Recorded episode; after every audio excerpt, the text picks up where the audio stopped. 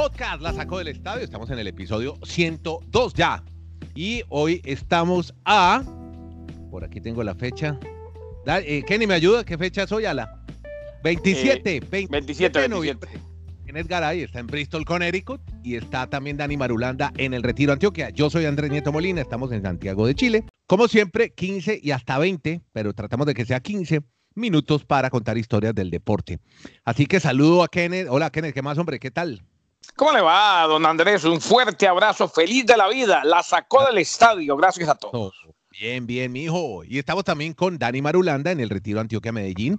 Y Dani, voy a preguntarle ya de entrada, ¿cómo le fueron a los Clippers Kawhi Leonard ayer contra Doncic, nuestro héroe de estos días? Héroe anónimo, no, héroe anónimo, no. Nuestro héroe de estos días, Luca Doncic. Abrazos, Andrés, Kenneth, saludos para todos. No, pues ayer apareció la pareja que se espera en Los Ángeles, en los Clippers. Paul George y Kawhi Leonard, más de 25 puntos cada uno en el compromiso.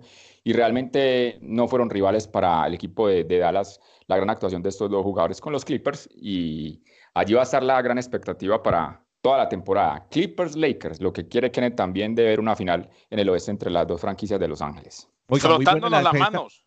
Óigame, Kenny, muy buena la defensa de los Clippers, ¿no? Limitaron a Doncic solo pudo hacer eh, cuatro canastas en 13 disparos.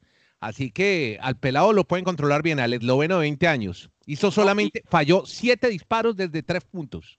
Y lo que queda claro era lo que decía Madulanda. Eh, no solamente que los Clippers cuando se juntan Kawhi Leonard, Paul George, cuando el equipo está totalmente aceitadito, pues las cosas se le dan, sino que nos seguimos frotando las manos y pensando en lo que le conviene al baloncesto, a la liga y lo que queremos ver. Vea cómo mm. un equipo, el hermano menor, cómo el hermano menor empieza a relucir, a salir a la palestra cuando está bien, cuando se arma y el hermano mayor también está armado. Hablo de los Lakers y los Clippers, que esa sea la final del oeste, por favor. Eso es lo que estamos esperando. Esta noche el Miami Heat se prepara para lo que será un partido interesante y que puede, nos puede llegar a dar conclusiones. Mm, eh, conclusiones en cuanto a ratificar que el, equipo va por buen camino. Hoy se enfrenta a los Rockets de Houston, en Houston. O sea, va a la casa de la barba, va a la casa de Russell Westbrook, donde precisamente el otro día los Mavericks de Dallas fueron y con Luka Doncic como gran figura terminaron haciendo de las suyas. André, le iba a comentar un pequeño detallito antes de pasar a la Champions de los deportes gringos, porque se ha dado a conocer por parte de la NFL y la empresa que va a tener, la, como dicen los mexicanos, la televisora que va a tener los derechos del Super Bowl, 5.6 millones de dólares es el promedio de los 30 segundos de publicidad. Otra vez se bate el récord para el Super Bowl y son 77 anunciantes los que va a tener el 2 de febrero en Miami. Y esos, números son impresionantes. Y uno aquí buscando el cupito para este podcast. no, pero eso viene. Eso va, eso viene en camino. Bueno, ahora sí, entonces Fútbol Champions. Bueno, ayer ver que. Se, nos quedó una, pequeñita, una pequeñita. Cuente, cuente. Una pequeñita del baloncesto. Y yo sé que el señor Nieto se va a poner bravo, pero no pierda la dulzura de su carácter. No, yo nunca me pongo bravo. Ah, así, me, así me gusta, así me gusta. Gran sorpresa en el baloncesto colegial de los Estados Unidos. ¿Qué pasó? Resulta que a Duke, señor Madulanda, en tiempo ah, extra, le ganó Stephen Austin, que es lo equivalente, es, una universidad. E, es, lo equivalente a que, a que yo mañana pelee con el Canelo Álvarez y le termine ganando, más o menos. O sea, no, no estoy exagerando. Eh, sorpreso totota en uno de estos torneos invitacionales.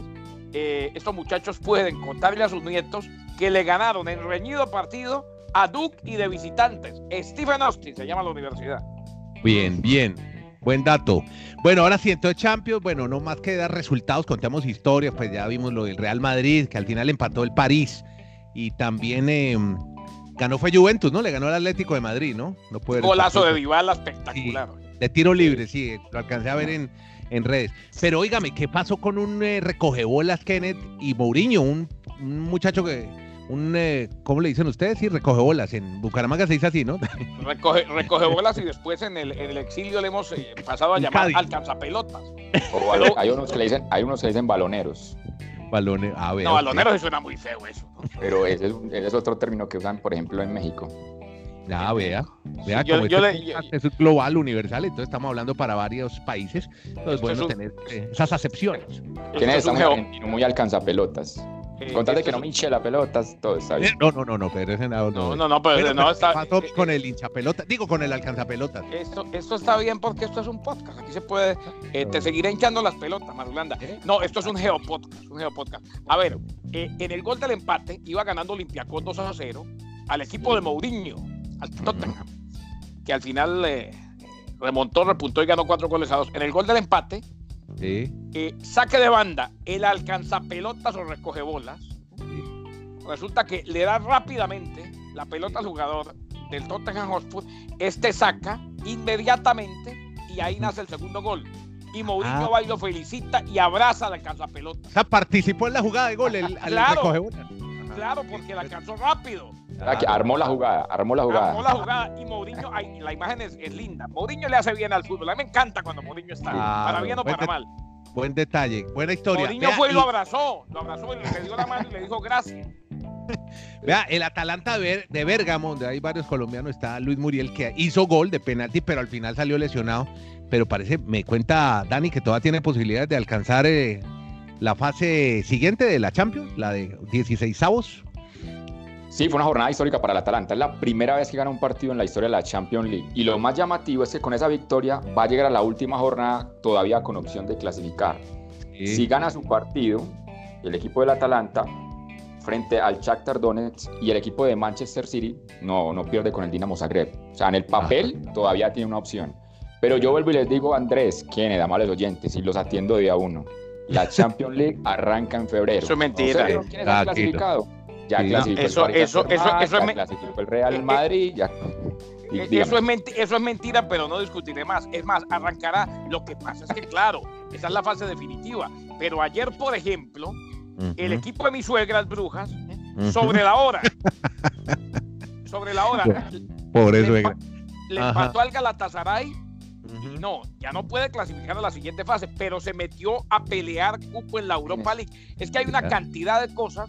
Ah, y a propósito, el hombre fue y celebró, el, el autor del empate eh, en Turquía, fue y celebró, se quitó la camiseta y lo expulsaron. O sea que, según que hay, parada de- hay, hay parada de brujas en este momento en Bélgica porque van para la Europa League. En el grupo estaba Real Madrid y Paris Saint Germain. ¿Quiénes clasificaron? Real Madrid y eso, Paris Saint eso lo Germain. entiendo, pero es que no, tú, tú estás, a ver, eh, you have to see the whole picture, not the tree. O sea, eh, es hora, es hora de ver el bosque entero y no solamente el árbol. En el bosque entero todavía se puede complicar el Atlético de Madrid. El Barcelona, mm, cuidado. Y por otro lado, hay, hay equipos como el Brujas que si va y se mete en la Europa League con ese gol de ayer, que a propósito, reitero, expulsaron al autor del gol que se quitó la camiseta y vino un compañero eh, Sí. a reclamarle al árbitro y también lo expulsaron. Pero, mentico, no, a uno lo expulsan cuando quita la camiseta. Eso es- está dentro de la ley, ¿no? No, eso, eh, eso sí, pero es que uno se pone a pensar, un muchacho de estos que sabe que con ese gol le da al Brujas la posibilidad en la última jornada Sí. de meterse en la Europa League, hombre, lo más lógico es que no se quite la camiseta, estamos hablando de la Champions. No, no aguantan la emoción, hombre, Kenneth, no aguantan. Entonces, Ah, la- bueno, entonces resulta que ahora los profesionales se dejan llevar No, por es- emociones. Es, es demasiado emocionante. Bueno, vea, eh, más bien... A mí me oye, Luis emocionó fue lo del equipo de Bérgamo. Yo sé que Oiga, Dani- que el- No, tranquilo, le verga. Óigame, mire, Luis Enrique le dijo desleal a quién, hombre, Kenneth pasó? Garay. Luis Enrique, el, otro, el técnico de España, a, Robert, a Roberto Moreno. Moreno, ¿no? Es que Roberto Moreno, Roberto Moreno fue el hombre que tomó las riendas una vez que se descubrió, no que se descubrió, una vez que se tuvo que ir Luis Enrique, ya se había descubierto hace tiempo la, la enfermedad de su hija que lamentablemente pues acabó con la vida de la niña eh, y resulta que eh, eso, eso se calla de la mata, Andrés.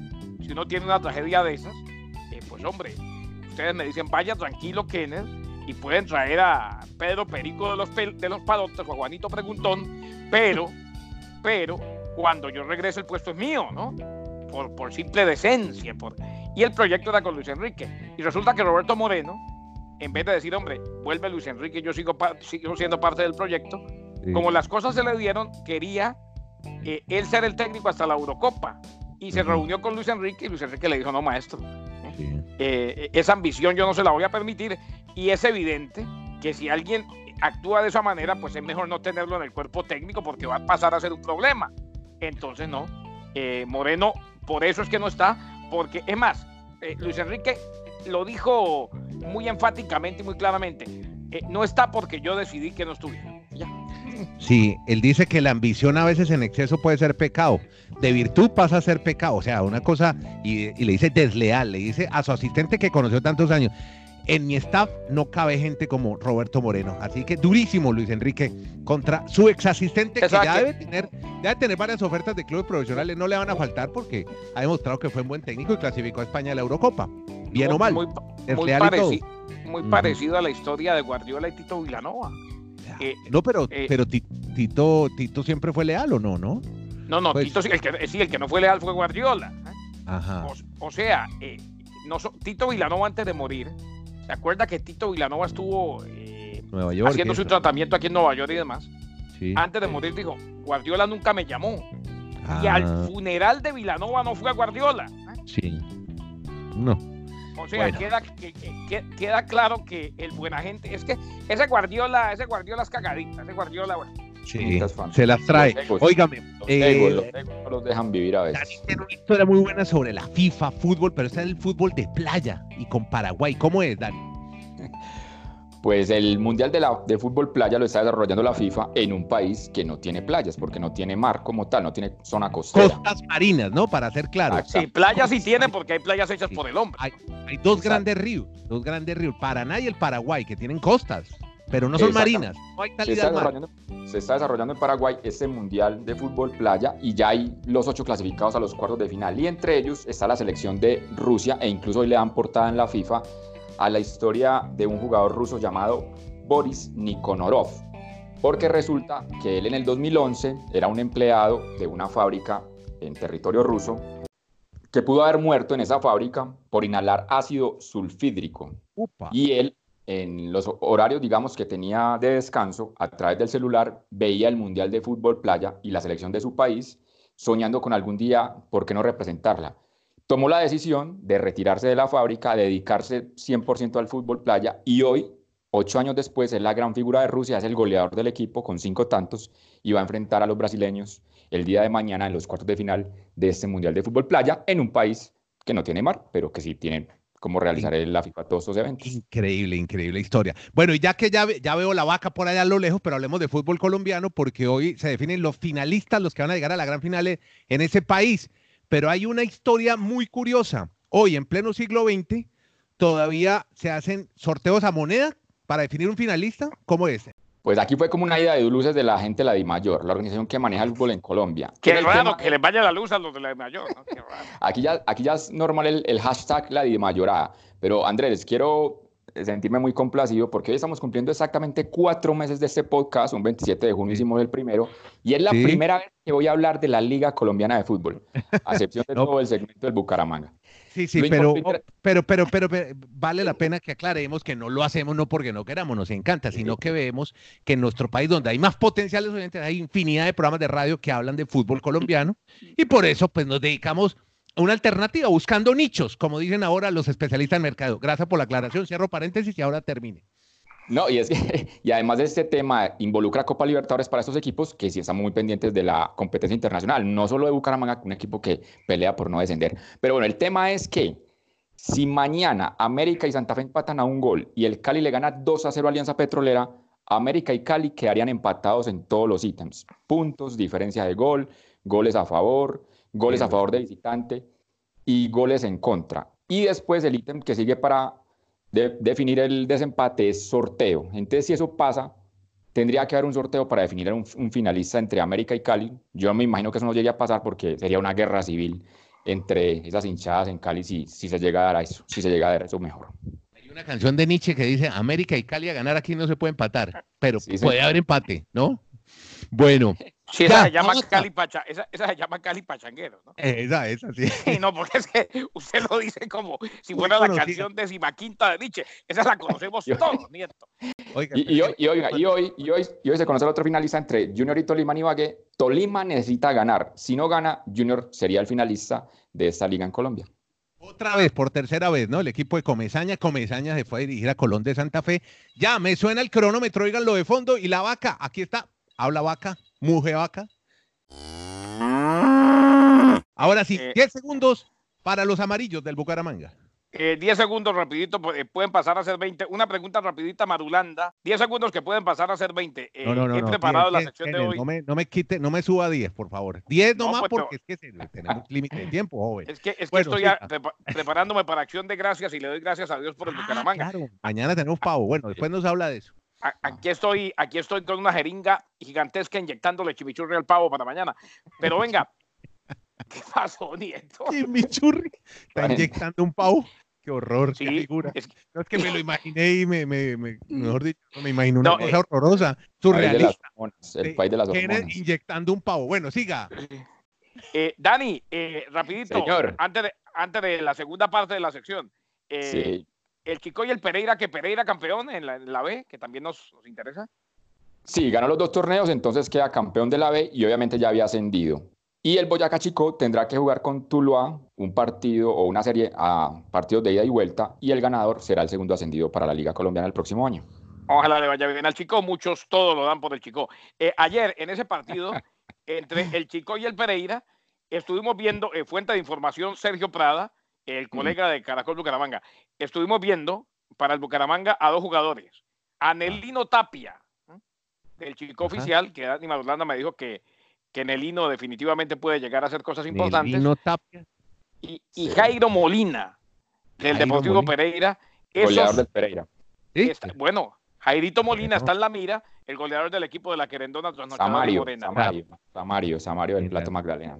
Así, así armamos equipo para el año que viene o para el Oye. torneo que viene. Sí, el año que viene, aunque todavía no hay nada oficial. Óigame, Pero yo, se lo voy a, pero yo se lo voy a desarmar. Usted Sí. sabe que está muy fuerte el rumor de que Sherman Cárdenas iría a la Alianza Lima del Perú porque Ajá. está siendo eh, en la parte gerencial manejado por mi, mi tío, por el señor Víctor Marulanda.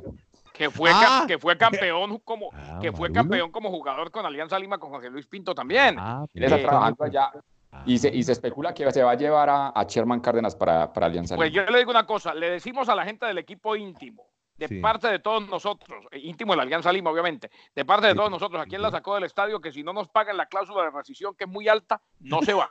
Un abrazo.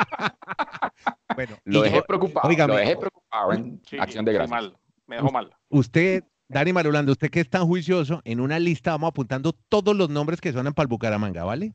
De aquí a A ver, ¿cuál- diciembre, ¿cuáles contratan y cuáles, cuáles están en la mira? ¿Con cuáles Eh, han hablado? ¿Vale? Comentario y, y, encome- y encomienda de tarea, mala leche de parte de Nieto, pero me lo aguanto. La voy Terminamos a hacer, la la hacer. estadio. Kenneth Garay en Bristol, Connecticut, Estados Unidos, con Dani Malulanda en Retiro Medellín, Antioquia, Nieto Molina en Providencia, Santiago de Chile. Chile, gon. Que la pasen bien. Chao, suerte. Nos encontramos en otro podcast. Chuta la payasada.